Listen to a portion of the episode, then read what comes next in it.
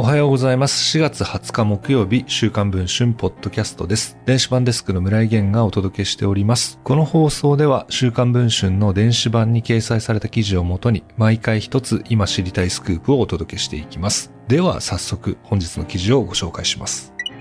4月15日、選挙応援のために和歌山県を訪れた岸田首相に対し、爆発物を投げつけた威力業務妨害の容疑で現行犯逮捕された無職の木村隆二容疑者24歳。木村容疑者は逮捕後、弁護士が来てから話すと言って完全黙秘を貫いていると報じられていましたが、実際は真っ先にある人物の名前を口にし、弁護を依頼しようとしていたことが週刊文春の取材で分かりました。宇都宮健治先生を呼んでください。逮捕され、和歌山西警察署に連行されると、木村はこのように訴えたといいます。宇都宮市といえば、2010年から2011年まで日弁連の会長を務めた人物。2012年、2014年、2020年と東京都知事選挙に野党の支援を受けて出馬しましたが、3回とも時点に終わっています。弁護士業務の傍ら、一般社団法人反貧困ネットワークの代表理事や、脱原発政治連盟の呼びかけ人に名を連ね、反貧困脱原発の活動を行っています。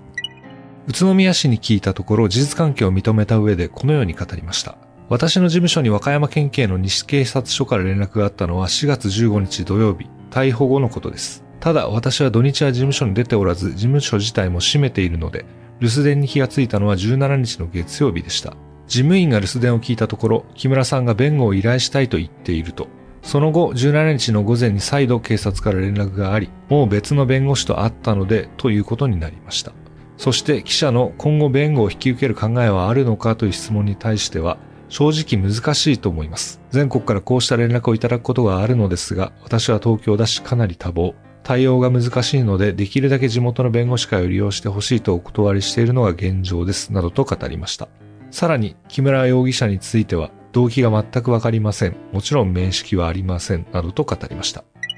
逮捕された木村容疑者は昨年の参院選の公示日である6月22日付で年齢などを理由に参院選に立候補できなかったのは不当だとし、精神的損害を医者にする足りる慰謝料は10万円を下回らないと主張。神戸地裁に国家賠償請求訴訟を起こしていました。昨年10月に提出された準備書面には、岸田内閣は故安倍晋三の国葬を世論の反対多数の中で閣議決定のみで強行した。このような民主主義への挑戦は許されるべきものではない。故安倍晋三のような既存政治家が政治家であり続けられたのは、旧統一教会のようなカルト団体、組織票を持つ団体と癒着していたからであるなど、故安倍晋三元首相への言及が散見されました。宇都宮市は2014年の都知事選の際に、安倍政権の暴走ストップを公約に掲げるなど、安倍政権との対決姿勢で知られるだけに、同氏の主張や活動に関心を寄せていた可能性があります。